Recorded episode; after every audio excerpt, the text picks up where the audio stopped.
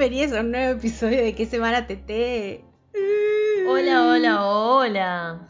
¿Qué ondix? ¿Cómo, ¿Cómo arranca el apocalipsis? ¿Cómo arranca esta semana complicada? Eh, yo diría, vos. Este, tengo que ser honesta. Eh, va a ser un año que sale que semana TT. eh, religiosamente todas las semanas, excepto algún que otro mes complicado o algo así. Este siento que ha sido el episodio que más me ha costado encarar. Eh, por cuestiones de salud mental, arre. A veces la, la realidad nos excede y es difícil. Sí, Ah. yo diría. No, como que hasta ahora han pasado muchas cosas complicadas, pero siempre eh, me reí mucho. Tipo, incluso la pandemia era algo complicado y encontramos eh, muchas cosas para reír. Y, y hoy también van a haber muchas cosas para reír. Pero me fui a dormir preocupada y no se me pasa. Bueno, para eso estoy yo, que es como que mientras más caótico es todo, eh, yo brillo más. Vos. Ah, Así que es mi momento. La desgracia es mi momento. Eh, bueno, confiemos en tu brillo. Si confiamos en mi brillo. Eh, arranquemos mandándole un saludo muy especial a la cumpleañera del team, la Jimmy. Hoy está cumpliendo cumple. 26 añitos, 26 pirulos, ¿eh?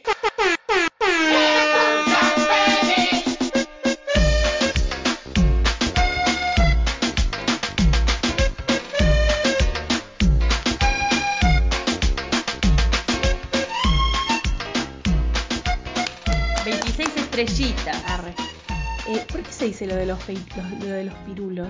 ¿Qué quiere decir eso?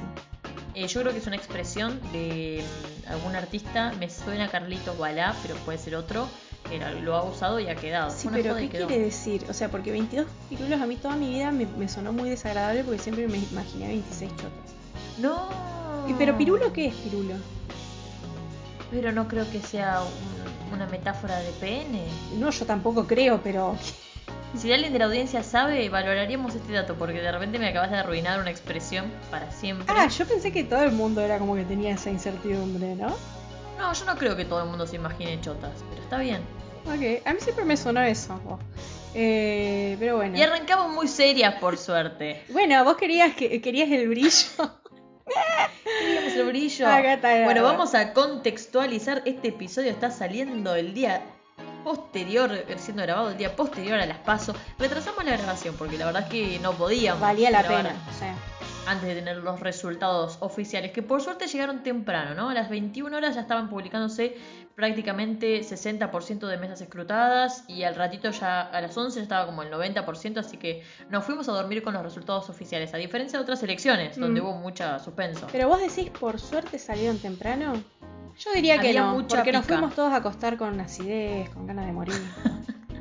Estuvo complicado. Yo eh, le comentaba a, la señorita Memites antes de que comenzara el episodio que como, como investigación de campo consumo cosas que me resultan a veces espeluznantes, pero ayer consumí un poco La Nación Más, TN, porque me interesa saber qué estaba diciendo. Y era una imagen eh, digna de ser retratada. Eh, tres panelistas, por un lado teníamos a Los Leuco, por otro lado teníamos a Feynman y por otro lado teníamos a Wiñaski.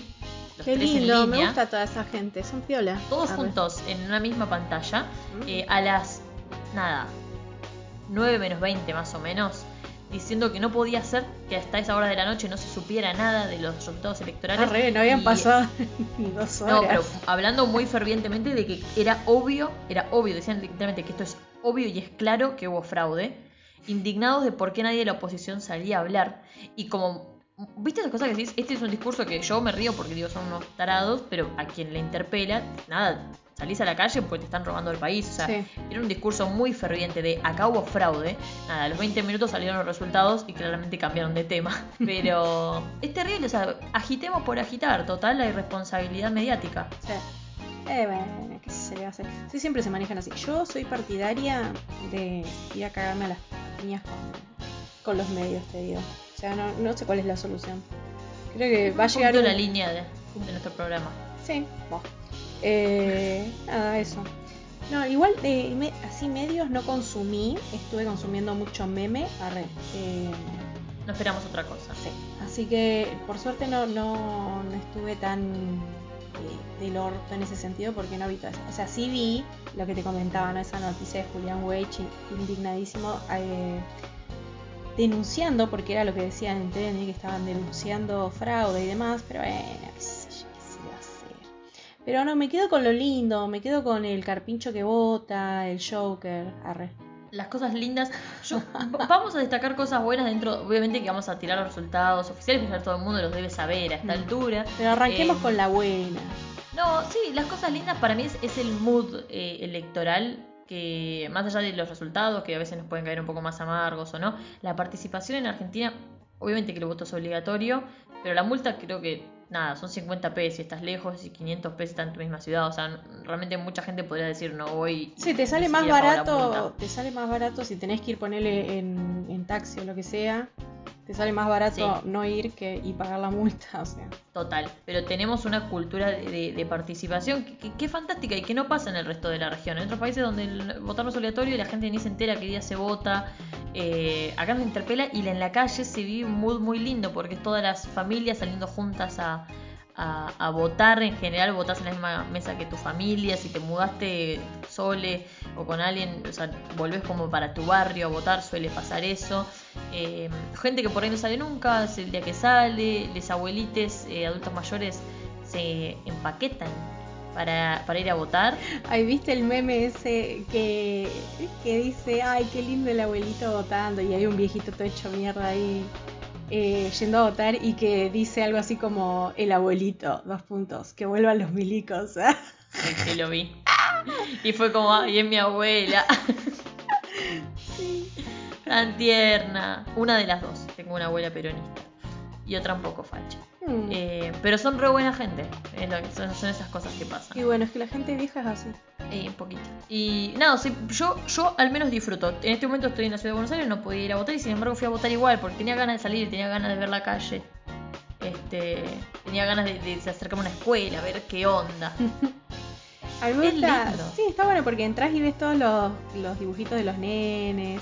Encima, a mí me re gusta. El año pasado, el año pasado no, en las elecciones, en las presidenciales, me acuerdo que fuimos con mi hermana juntas. Era la primera vez que ella votaba.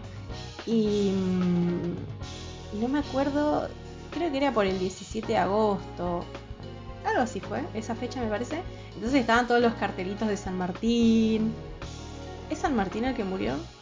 Sí, sí, sí, sí, sí, estás Porque vi tu cara y digo, no estás ¿qué diciendo una gansada. Me van a cancelar. No, estaba viendo, estaba esperando como el Ah, desenlace de la que me historia. o si gustan esos, esos cartelitos así de las niñas poniendo las manitos y haciendo cosas medio horrendas porque bueno son niñas pero es como tierno Bueno, este ha sido un momento lindo. no no no no nos queda una noticia linda que es la que el frente de izquierda qué pasó se consolidó como tercera fuerza Sí, de Eh. depende cómo analices. Pero sí. bueno sí que pero digámoslo así Bueno, Ya está. sí. Depende cómo analices Ah, ah. y depende en dónde. Está bueno para esa como sí, a nivel nacional pareciera que el Frente Izquierda se consolidó como tercera fuerza nacional, que es lindo decirlo de esta manera. Lo que en lo particular digo depende cómo se analices porque hay muchos partidos pequeños que en líneas generales todos se corresponden más bien a ópticas conservadoras y que si lo sumas sí suman sí más sí que o sea Frente Izquierda. eh, la, la tercera fuerza hasta la próxima pero bueno Claro, son, son- e- es verdad porque es una fuerza, o sea, está consolidada. El FIT hoy por hoy representa a varias internas dentro de la izquierda, que es muy grande claramente, y hay otra izquierda que no está ni siquiera dentro del FIT. Eh, y después hay varios partidos pequeños que, que han sacado sus porcentajes, entre ellos claramente está Avanza Libertad, que es el partido de Milei y Desper, de quien claramente vamos a hablar.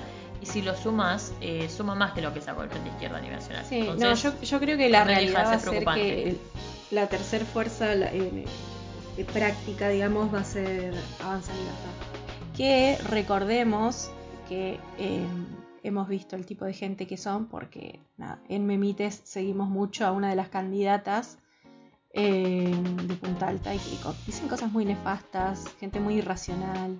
Es gente Ah, muy racional, eso. pero bueno, a mí me hizo replantear muchas Eso. cosas de qué hacemos con el consumo irónico. Como acá creo que desde que se me siempre levantamos un montón de cuestiones con el objetivo también de repudiarlas, porque a veces si nadie repudia, como le das el pase libre a que se diga cualquier cosa, Mm. eh, pero claramente también eso le da visibilidad y llega a personas que no le parece tan horrible lo que está escuchando. Eh, Sí, y así tenemos esta situación de que una de las sorpresas de la jornada es que Milei en la ciudad de Buenos Aires sacó el 13%. Que es Sí, una sorpresa hasta ahí nomás porque se anticipaba que podía llegar a llegar hasta el 15%. Y básicamente, bueno, es casi prácticamente lo que pasó. Pero es un montón porque si miramos hoy cómo está constituido el Congreso, no hay ningún eh, diputado de este frente, o sea, es un partido nuevo, digamos, y mete cuatro diputados de una. Para pensarlo desde una lógica, la izquierda suele tener dos. Entonces es como de cero meten cuatro. Es una locura. Eso. O sea, es como. O sea, se nota que, que, que jugaron muy bien eh, durante estos dos años. Como- Sí, no sé. sí, sí. Porque sí. si no. O sea, eh, jugaron bien y también tuvieron un ojete tremendo porque la pandemia claramente eh, fue un factor que les vino, pero bárbaro. Como oposiciones a todos. Sí, hay diferentes análisis de que, bueno, es como un partido nuevo que viene a causar como un corte completamente neoliberal que hace rato que no estaba tan explícito. Hay mucho que se habla de cómo se trabajó con el voto joven, que como que de repente en los últimos meses salieron todos los partidos a querer entrarle por algún lado y hablamos un poco esto de que nos sentíamos un poquito subestimados, porque parece que la forma de llegar a los jóvenes es hacer un trap, es hacer campañas muy repudiables con tal de que te conozcan. Cuando estas personas vienen teniendo espacio, no desde hace dos meses, sino hace ya varios años que vienen posicionándose en las redes sociales, en TikTok, en Instagram. Eh, hablamos de incluso también cómo construir un candidato. eh, creo que es creo que fue medios emergentes o feminacida no recuerdo ahora que publicaron justamente de que Milei es el- la persona pública de política que más cantidad de entrevistas y más minutos tuvo en pantalla sí el último año entonces es como si también cómo construir un candidato le das pantalla le das tiempo Sí. este, Es que por eso, o sea, el, el gran ganador de todo esto fueron los medios. O sea, es- Sin lugar a dudas, pero bueno, ¿a- Todo- ¿a qué costo? Porque tampoco sé hasta qué punto este es- estas nuevas fuerzas van a transar después con los medios el día que tengan más poder en el, en el gobierno, ¿no? Este, Y mientras sean funcionales. claro, no sé, no sé hasta qué punto van a ser funcionales. sea, Pero bueno, no, yo creo que sí, sí están medios alineados. sí, puede ser, puede ser. Este, mm, en puntos, bueno, como lo que decíamos dentro de las sorpresas que tuvimos en la jornada, tenemos este posicionamiento de Milei en ciudad, que medio anticipado, se veía venir, pero sucedió efectivamente. Después en Ciudad de Buenos Aires, perdón, en provincia, que se disputaban Santilli y Manes, el frente de Juntos, que la- le ganó a frente de todos, eso fue una sorpresa porque creo que había como una expectativa eh, por parte de frente de todos de al menos posicionarse en Buenos Aires y sacar un poquito más de, de acercarse un poco más en ciudad y bueno, quedó el- prácticamente el país entero pintado de, de amarillo.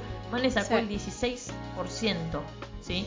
Y un poco lo que veíamos ahí en el análisis es que Santilli se posiciona mucho más en todo lo que es el conurbano, cerca de Capital Federal, y Manes, como UCR, se posiciona más en municipios que no tienen tanta población, más del centro, más del campo. Eh, Probablemente en Bahía Blanca le fue bastante bien. Eh, Mm, Sí. entonces es como que de alguna manera es una complementación estratégica, ¿no? Porque son diferentes personajes, como que de hecho se posicionaron bastante separados, porque Manes bardeó bastante a Santilli durante toda la previa a la interna, pero hoy por hoy están sentados juntos en una mesa de cara a noviembre. Mm. Ay, a ver si me deprimís vos. No, no, no, no, por favor, no te deprimas. ¿Qué más? Eh, ¿Sigo tirando data? no. Sí, seguí tirando data. Eh, nada, el, el panorama quedó así. Bueno, país ampliamente pintado de, de amarillo, excepto unas pocas provincias que ya se preveían. Dentro de ellas me sumó, a mí me llamó la atención Tucumán, porque estaba muy asumida que ganaba juntos y no, ganó frente a todos. Eh, de todos sacó el 33% provincia de Buenos Aires contra el 38% más o menos de Juntos. Tercer fuerza, el Frente de Izquierda. Y ahí pegadito, Libertarios con 4,8%. En Ciudad de Buenos Aires la diferencia es mucho más alta, pero ya era anticipada porque siempre es un bastión. 48% Sí, sí. juntos, 24% frente a todos, que no es tan malo porque es más o menos lo mismo que había sacado frente a todos en las últimas elecciones. O sea, si Mm. pensamos que en el resto No cambió tanto. en el resto de los distritos, frente a todos perdió voto, en ciudad como que los pudo mantener. Y eso nos da a entender claramente que el 13% que saca Milei, que es bastante, se fue un poco de, juntos. O sea que si bien ellos están festejando, claramente ayer se festejó en la ciudad de Buenos Aires, eh, no sé hasta qué punto, porque Vidal no mantuvo la, cantidad de votos que hubiera querido, porque la verdad es que eh, López Murphy se le acercó un montón, ¿sí? Y tenemos un gran porcentaje que también debe haber ido para la parte de, de libertarios, es decir, de, de Avanza Libertad con Milei. Así que me resulta a mí más preocupante eso. Yo la cuenta que hice fue sumar el 11% de López Murphy y el 13% de Milei y digo, hoy en Ciudad de Buenos Aires hay 24% del electorado que vota partidos de corte ultraderecha. Porque López Murphy hasta hace no Mm. mucho tenía un corte super ultraderecha y lo que hizo fue transar conjuntos para estar en la misma boleta. Pero el discurso no se alejaba tanto. No. Eh, sí. Yo creo que el- dentro de dos añitos vamos a tener un caldo de cultivo interesante. O sea, es como que me parece que está de acá a noviembre no creo que haya mucha mucho Te iba a cambio. preguntar eso. ¿Opinás que se puede dar vuelta de acá a noviembre? De acá a noviembre no creo. Sí creo que hay gente que debe haber hecho estrategias eh, muy extrañas. Eh, sé que mi viejo, por ejemplo, eh, en mi casa somos todos eh, niños medio zurdocucas. eh, pero mi viejo por alguna razón votó Manes. Ajá. Porque eh, su estrategia era para hacerle la contra a la otra lista de Cambiemos. O sea, no sé, no, sé cómo pensaba que iba a funcionar eso. Igual es cierto en algún punto, eh, las pasos son primarias. Frente a todos Sí, no, sí. Tenía, no tenía internas. Yo eso lo planteé como, bueno, ¿qué pasa de la gente que dijo aprovecho mi voto en lugar de usarlo para una encuesta, porque realmente para Frente de Todos era una encuesta, lo uso para Mm. definir una lista? Claro, pero bueno, o sea, a mí me pareció bastante extraño eh, como esa estrategia, pero bueno. Eh, entonces, no sé, igual no sé cuánta gente va, va- pudo haber hecho ese tipo de, de estrategia tan extraña. O a mí por lo menos me, me resultaba muy rara, o sea, yo soy más de, de tratar de, de ir por el lado de, bueno, a ver, ¿qué puedo definir dentro de lo que me gusta? Pero bueno, no sé. En una de esas hay un montón de gente como mi viejo, capaz, No, y se da vuelta a todo. ¿ah? no, no sé si, no sé si tan, tan así, pero sí igual me parece interesante esto. Es cuando uno está parado en una posición eh, política, o sea, yo sé que soy de centro izquierda y puedo irme para la izquierda, puedo quedarme más cuca, lo que sea, pero no me voy a ir a votar a, a Macri, claramente, no me voy a votar a Expert, eso lo tengo muy en claro. Pero hay un sector muy grande de la población que si lo pensamos y vemos los números, hace dos años votó a Axel y hoy está votando a Santilli o a Manes. Es decir, Sí, igual yo, yo lo que sospecho es, mira si esa gente está votando a Expert, a mi ley. no, en provincia de Buenos Aires en particular, eh, Expert sacó el 4,8. Pero, o sea, vos decís que esos votos migraron sí o sí, eh, Sí. a Cambiemos. Es que eh, en la, la realidad es la siguiente, en Ciudad de Buenos Aires Juntos siempre tuvo un- una super, una super presencia y sacaron 48%, es dentro de lo esperable y de hecho es un poco menos. Ahora vamos a decir un poco cómo queda conformado la Cámara de Diputados y vamos a ver que Juntos pierde un diputado en Ciudad. O sea, no, no es que, uy, metió más gente Sí, de la no. que tenía. el, el problema es el reemplazo. Claro, el problema es el reemplazo, sin lugar a dudas. Pero a nivel provincia, ¿sí? Este. Hubo, a ver, mucha gente que en su momento hizo que Axel gane la elección frente a Vidal y sea la mega derrota de Vidal. Significa que hace dos años votó Axel y hoy vota a la lista de Vidal. ¿Y por qué? Porque hay gente que no es que se siente identificada por cierto color o signo político, sino que se siente con el contexto. Y el contexto es un contexto de mierda. Porque estamos Sí. en una pandemia muy chota y aparte porque los niveles de desempleo y de pobreza están altísimos. Entonces, para mí hay un porcentaje muy alto que es el que se llama Mm. de, básicamente, de los indecises, les indecises, eh, que definen su voto en base a, a cómo se están sintiendo en ese momento. No es que están ya catalogados con un color, no es que dicen, no, yo siempre voto de este color. No, no, por supuesto, pero yo creo que hay mucha gente en ese tipo de situaciones que está como que se siente muy atraída con los, los partidos de más derecha todavía. Sí, sin lugar a duda, pero bueno, Entonces, eso es lo que digo. O sea, es como que si, si son votos que se van para Juntos por el Cambio, ponele, eh, como eh, lo entiendo, hasta lo entiendo, digamos, eh, pero no me parece tan preocupante como la migración que creo que está habiendo de gente que directamente por, por, por eso, por hartazgo, eh, es como que dice, bueno, a la mierda. y vamos con lo más de... Es que, a ver, el nefasto que discurso, el discurso en general es muy outsider. Es decir, que la política es una mierda y la gente que está en la política es una mierda. Claro, tal cual. Ese fue el cual. discurso que tiene, obviamente, todo lo que es el Frente Libertario. Y también lo manejó mucho Manes, porque Manes que te dice, yo soy un médico, la política Sí, es una sí. mierda y yo tengo mi consultorio, soy un médico y voy a aportar desde otro lado. Y de- Mm. lo vimos en Bahía Blanca con Lorenzo Natali, que sacó un porcentaje muy alto también la UCR. O sea, la UCR le buscó por otro lado. La UCR que estuvo dormida durante no sé cuántos Sí, años es como que se despertaron de golpe. y salieron a buscar no políticos. Se dieron cuenta que con los políticos no les va bien.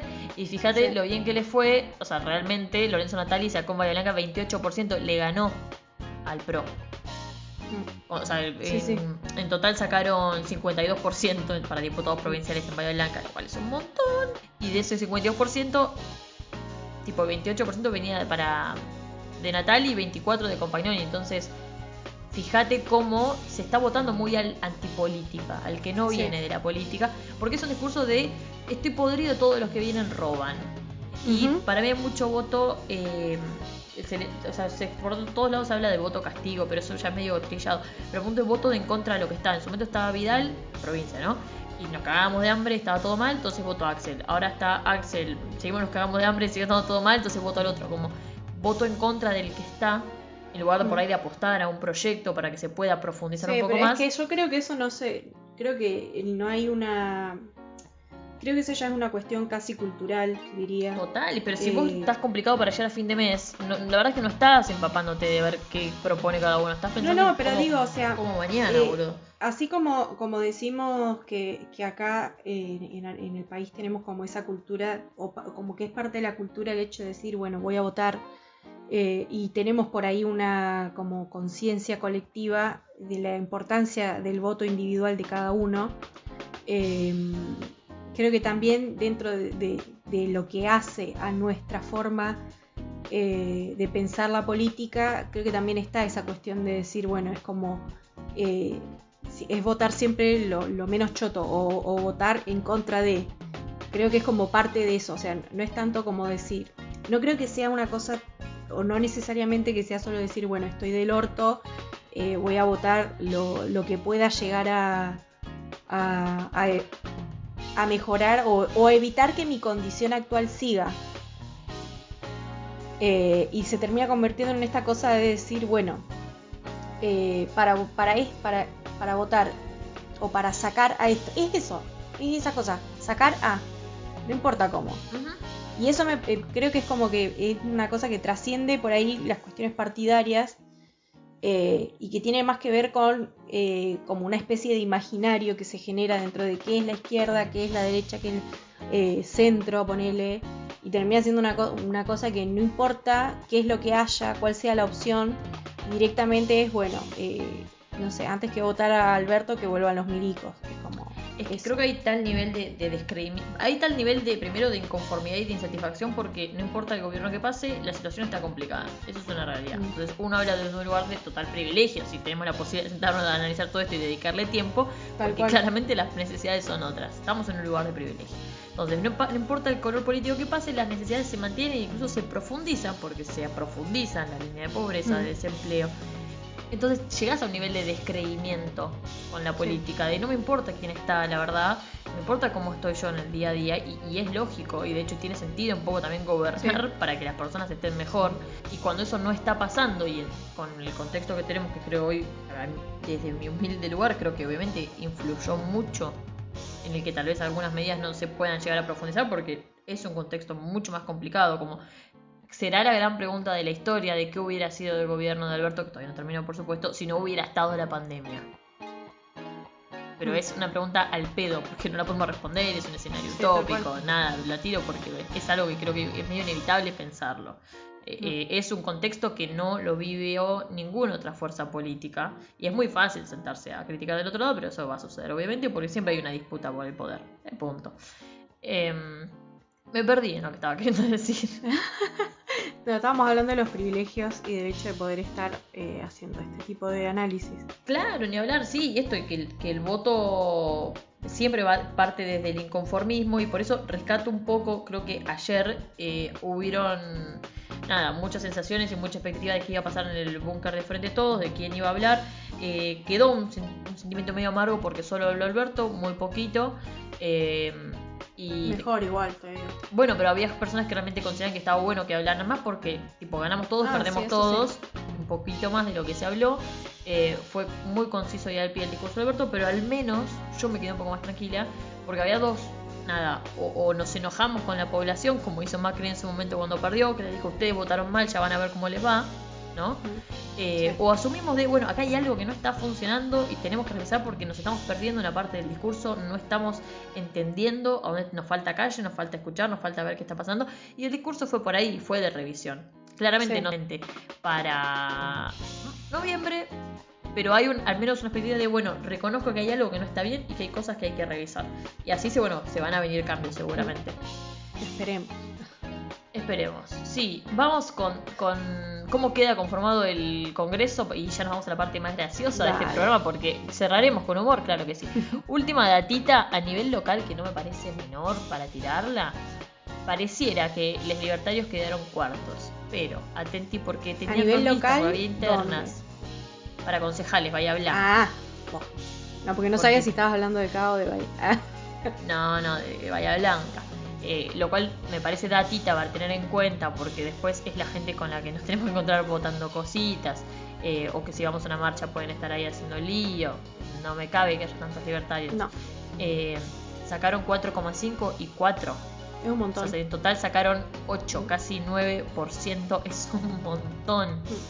El tema que hay internas, pero es un montón. Esta gente va a meter concejales. No, encima a mí lo, lo que me pasa es que me imagino que debe haber gente que por ahí no los vota porque, eh, digamos, dice no, no van a, no, como no voy a desperdiciar mi voto acá porque no va a tener, eh, como que no, no, no van a llegar y ahora ven que están llegando, entonces como, ah bueno, capaz que sí los voto Sí. entonces, ¿viste? Entonces como, mm, se, se empieza a convertir en una fuerza Claro, en una opción. votable, Mm. en una opción votable, que sin lugar a dudas de acá al 2023 lo que va a pasar es que van a transar conjuntos. Obviamente eso va a pasar. Ayer mismo se le preguntó a Milei en el acto de cierre si veía la posibilidad de transar conjuntos y dijo que con algunos sectores no, con la UCR no, porque nunca podría transar con un socialista, que con la parte de juntos que es de los eh, de las palomas no, pero con los halcones por supuesto que sí, refiriéndose a Macri y a mm, Bullrich. sí. Entonces, de acá a dos años esto va a evolucionar y lo que buscaron es tener una- un porcentaje con el cual sentarse a debatir en una mesa.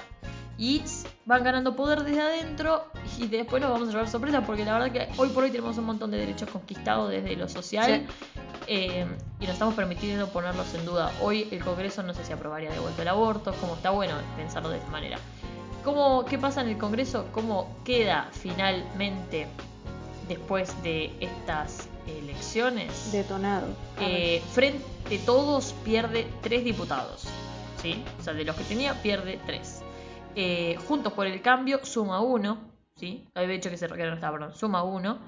Eh, Avanza Libertad de cero mete cuatro. Y un dato que igual no me parece menor es la de frente izquierda tenía dos, sí, que ya terminaban, o sea que tenían que renovarse o sí, y mete dos más, o sea, no es que metió, no es que quede con dos, que sube a cuatro. Eh, es una mini, mini, mini victoria. Si esto se mantuviera en noviembre, es como Mm. la especulación. Hay que ver qué pasa en noviembre. Hay dos meses por delante. Hay un discurso de revisión. La campaña va a ser más fuerte. Seguro van a modificarse cosas. Eh, ojalá. Sí. Ojalá que se modifiquen las cosas que se tengan que modificar. Y una datita linda para darte el pie a todo lo gracioso es que Cintia Fernández sacó más votos que Guillermo Moreno. Lo cual hace que Guillermo Moreno se convierta en un chiste Sí, más de lo que era. Eh, pero aún así no entró, por suerte. Sí, O sea, y no se puede postular en noviembre porque si bien tuvo 90.000 es votos, un montón, es un montón. Es un montón. boluda, Yo no puedo creer. es un montón. Es, Eh, es bueno, como los flashbacks de. Granata son estos. Como le voy a decir, "Ah, Sí, por favor. como tampoco alcanzó para que entre Cintia Houghton, bueno, Guillermo Moreno por supuesto ya lo dije, y Gómez Centurión. Lo cual igual es preocupante porque son cuatro personas. Ya sabemos Guillermo Moreno más peronista, pero peronista rari, pero los otros tres. No, ya sabemos nah, para los dónde van votos esos se van a ir a votos. Milei. Sí, sí, sí. Y entre Milei y Juntos, eso es lo complicado, que creo que quien votó ahí es difícil que, que se vaya hacia un sector más progresista. No, ni en pedo, ni en pedo. Porque están ya creo que en otro lugar. ¿Y quién más? ¿Qué pasó? Bueno, ¿qué pasó en Bueno, esta jornada? eh, vamos con, con lo lindo ya, ¿no? Para ir cerrando esto. Arre. Me parece Eh, tenemos un par de categorías acá que, que las vamos a compartir con ustedes. Son categorías muy lindas. La primera es personajes votando. ¿A quiénes dimos? Aparte de las celebridades. Porque uno dice, ay, fue a votar, no sé, eh, Cristina. Fue- ¿Mirta fue a votar? Mirta fue a votar. ¿Ah, sí? Ah, sí, Eh, señora, ¿fue ella o- Con sus 94 años. No es obligatorio que vote y sin embargo fue a Fue votar. flotando en suero. Eh, Pero bueno, uno dice, ¿quiénes votan? Votan los famosos, ¿viste? Siempre. No, pero en estas elecciones tenemos gente muy hermosa votando, como por ejemplo el capibara de Nordelta. Eso a mí me pareció magnífico. Igual, ¿viste? Al final lo dejaron votar. Porque al principio como que no, No, no, querían. tiene que, se te tiene que ver la cara para poder corroborar tu identidad. Así que se quejó, pero no Bueno, pero ¿ves? votar y se fue muy enojado. A coronavirus sí lo dejaron votar. Sí, hay una A mí autoridad eso, de mesa un poco a negligente. mí eso me parece, eh, ¿por qué a coronavirus sí y a capibara no? Y tuvo suerte, tuvo un presidente más piola, Y me parece. aparte, bueno, fue un payaso, ese también, y Joker, pero el Joker de Conurbano ya lo conocemos. Eh, Pero no sé, para mí ahí hubo una doble vara muy problemática. Para mí, depende mucho de lo que haga la mesa. yo te digo, Capibara no lo dejaron votar porque saben que es una de las fuerzas que se viene, la de los carpinchos. Hubieron muchas eh, listas paralelas, mucha gente haciendo TikToks y videitos dentro de las salas, lo cual explicaba por qué había altas filas, porque la gente tipo tres horas haciendo fila Se y después había un montón de TikTok. TikToks adentro. Eh, interesante lo siguiente, apareció una boleta eh, de que votaba a los carpinchos del Nordelta en Bahía Blanca. Ah, ¿eso fue en Bahía? No me había fijado. Ah, hubo, una, hubo una en Bahía eh, que decía, un- no trascendió tanto la imagen pues local, pero mm, decía votamos a los carpinchos del Nordelta. Ay, yo la había visto, pero no, no me di cuenta que era en Bahía. La voy a levantar por Probablemente es otra. Hubieron varias graciosas. Eh, también estuvo al frente la lista. Pero Sí. por Lali. Aparte, la lista. La lista. Eh, eh, Es un juego de palabras muy lindo. Eh, Y bueno, mucha gente votó a la escaloneta también. Ay, sí. Bueno, pero esa, esa ponele. No, no me pareció tan divertida. Me pareció como. Yo voto a la escaloneta, me parece También, pero no sé, no, no me pareció tan, tan original. Te digo que de, de las que hubieron fue como. No, arre. Es como que estaba muy servido. No, no, esa no, no me gustó. Sí me gustó la- las que. Me, me gusta mucho cuando meten memes en la. En el sobre, eso me, me parece genial. Ah. Eh, Estampitas. Sí. Y bueno, las típicas de Britney. ¿Qué más hubo? Hay la del meme de Leo DiCaprio.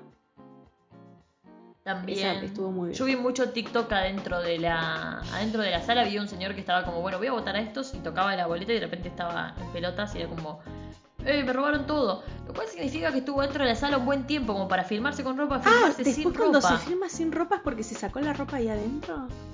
Claramente. No, A menos que lo hayas hecho en otro lugar. No, pensé que, que no sé, que era como que... Pero en apariencia era un, era un aula. Dios así mío. que, claro, con razón tarda tanto la Claro. gente. Hubo uno que mm, tardó 15 minutos y como no salía, lo fueron a buscar y se estaba haciendo una paja. Y sí. Y lo terminaron de, de- de capturar, no sé, a la salida de la escuela. Bueno, hablando de captura, niñe- ¿eh? Mucho niñe con mensajes misógenos, por más que no la banque, me parece de mierda, eh, diciendo que había muchos adolescentes haciéndose la paja con la boleta de Cintia Fernández. Arre. Ya en esa no entro porque me parece una boludez. Si quiere hacer una campaña en culo, que haga una campaña en culo. Obvio. Pero bueno, sí, mucho, mucho niño en esa y también mucho niño tomando la leche a la hora de votar porque bueno. Y sí. Igual para mí ¿dónde rosa quedó- lo depravado, La de la gente haciéndose pajas en, en el cuarto oscuro. O sea, hay, hay una perversión ahí. Yo, nos falta Jime con el análisis psicológico, pero para no, mí hay ¿cuál- una es perversión. ¿Por qué te masturbas dentro del cuarto oscuro? Raro. No, muy raro.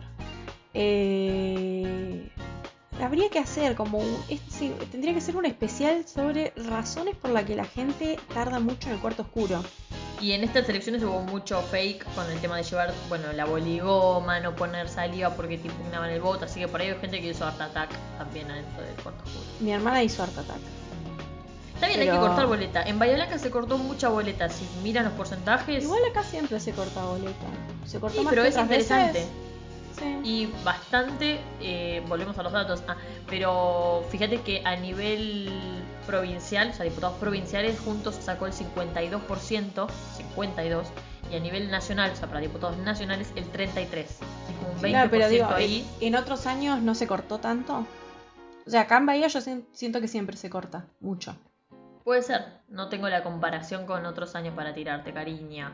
Ah. Sí te puedo tirar la comparación eh, de cómo se han ganado o perdido elecciones. eh, nada, a lo largo de los años, que está bueno el, el dibujito con los colores y ver qué pasa, que hay alternancia, como para no estar tan pesimistas y tan tristes. Eh, entendiendo que puede ser una elección perdida y que en general el peronismo pierde las intermedias. Me volví a poner seria, perdón, es que esto me afecta. Me cala Bueno. profundo, bien hondo. No, no, volvamos, volvamos a lo lindo. Vamos a la categoría de males sal. ¿Te parece?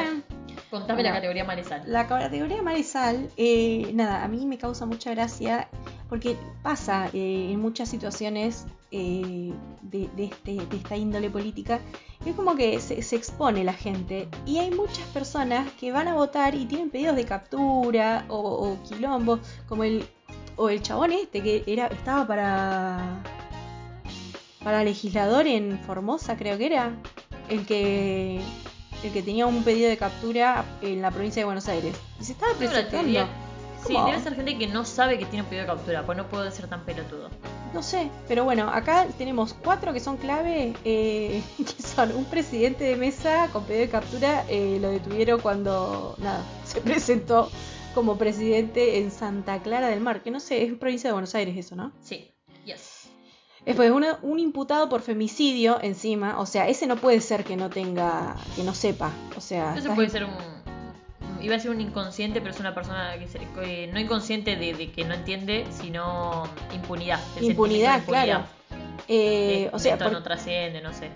Claro, no sé, o sea, imputado por femicidio y, y vas a votar. O sea, como, eh, para mí también va por ahí, es como un nivel de, de- Sos inimputable, hermano, que no sé. Sí. Bueno, y en Pedro Luro eh, detuvieron a uno que estaba votando, también tenía eh, pedido de paradero con una causa por estafa, que esta, a mí ese me, me- es como el que más me intrigó. Porque no sé, como pedido de... O sea, si estafaste, o sea, no sé, tenés pedido de paradero porque estafaste a alguien, o sea, estafaste, te borraste y vas a votar, o sea, es como, ¿qué te pasa? Hay cosas que nos sorprenden en este mundo, sí, Sí. sí, sí. Y después, bueno, un fiscal que detenido por, eh, nada, cuando fue a dejar boletas en La Plata y nada, el chabón estaba prófugo desde 2015. Bien. Inter- Gente que le sale mal, interesante. pero no tan mal. eh, fue, no sé por qué fue titular de Infobae, porque esto debe pasar en todos lados, pero bueno.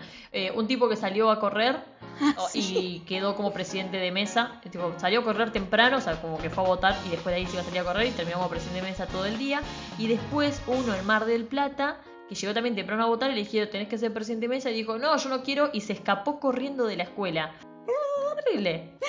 Ese- esa persona en las próximas elecciones tiene pedido captura. no, no sé si tanto, pero bueno.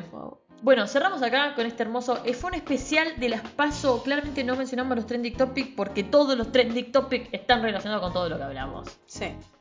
Estoy tratando de pensar alguno que no, pero la verdad no sé. Y si lo hubo, a nadie No, no, fue- claramente fue el tema de la semana y por eso nos parecía muy coherente sacar este especial paso eh, con nuestro humilde Obvio. análisis, nuestra humilde votación, eh, nuestra humilde recomendación de votar bien en noviembre. es muy lindo porque, a no ser en tu familia, en mi familia pasa que se dice el vota bien, yo lo digo siempre, y es una mentira porque yo vota bien y capaz van y votan expert. Como cada uno tiene su concepción del bien. Claro. No, en mi familia no, porque no nos hablamos, entonces. Ah, bueno, está bueno. Sí. O sea, mis viejos son así, como te decía, eh, zurdocucas. Buah. Así que.